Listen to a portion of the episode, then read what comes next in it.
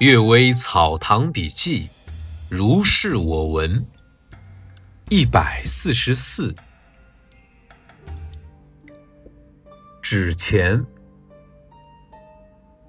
乌子年夏，婢女玉儿得肺结核而死。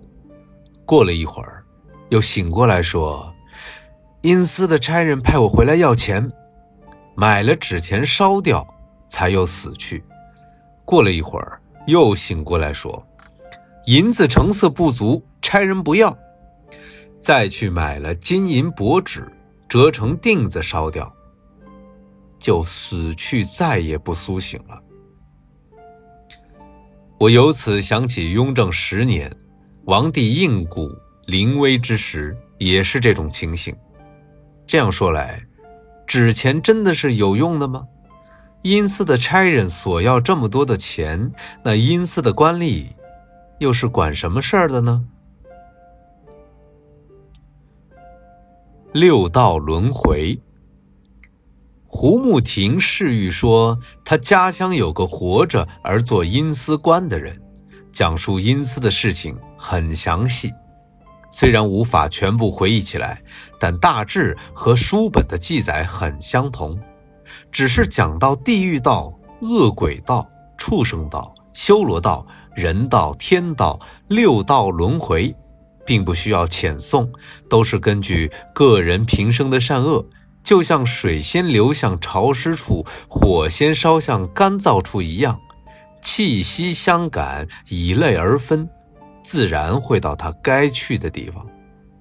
这话讲起来很有道理。是讲鬼神的人从来没有谈过的。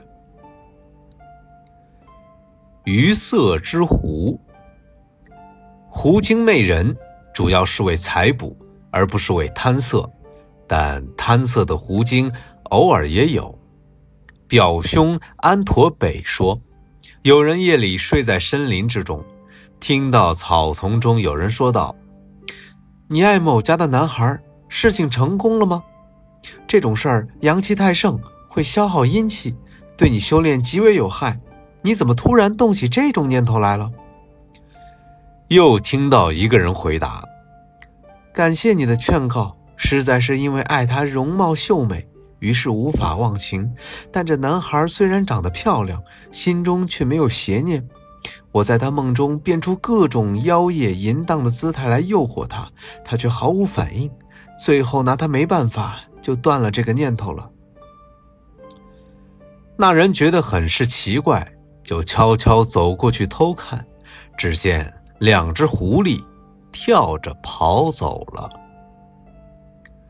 任子田，泰州任子田名大春，学问渊博，尤其擅长于三礼著书、六书训诂。乾隆三十四年考中二甲第一名进士，宦海沉浮，一直做小京官，直到晚年才被授为御史，但没有上任就死了。从开国以来，二甲第一名进士而不入翰林院的只有三人，子田就是其中一个。他自称十五六岁之时，偶然之间为堂叔的侍妾。将一首宫词写在扇上，受到唐叔的猜疑，致使那侍妾上吊自杀。侍妾的鬼魂到阴司告状，子田就生了重病，躺在床上，魂魄被勾到了阴司审问，一直过了四五年，阴司官开庭审理了七八次，才辨明是出于无心，但最终以过失杀人定罪，被削减官禄。因此，他的仕途才这般坎坷。贾顿夫舍人说，审理此案就是顾德茂郎中，两人原来不认识，有一天相遇，彼此却好像老相识一样。当时在场的人亲眼看到他们追忆阴司的事儿，子田答话之时，也还是心惊胆战的样子。好了，今天的《阅微草堂笔记》就录到这里。两天之后，我就可以用自己的话筒为大家录这个故事了。感谢，再见。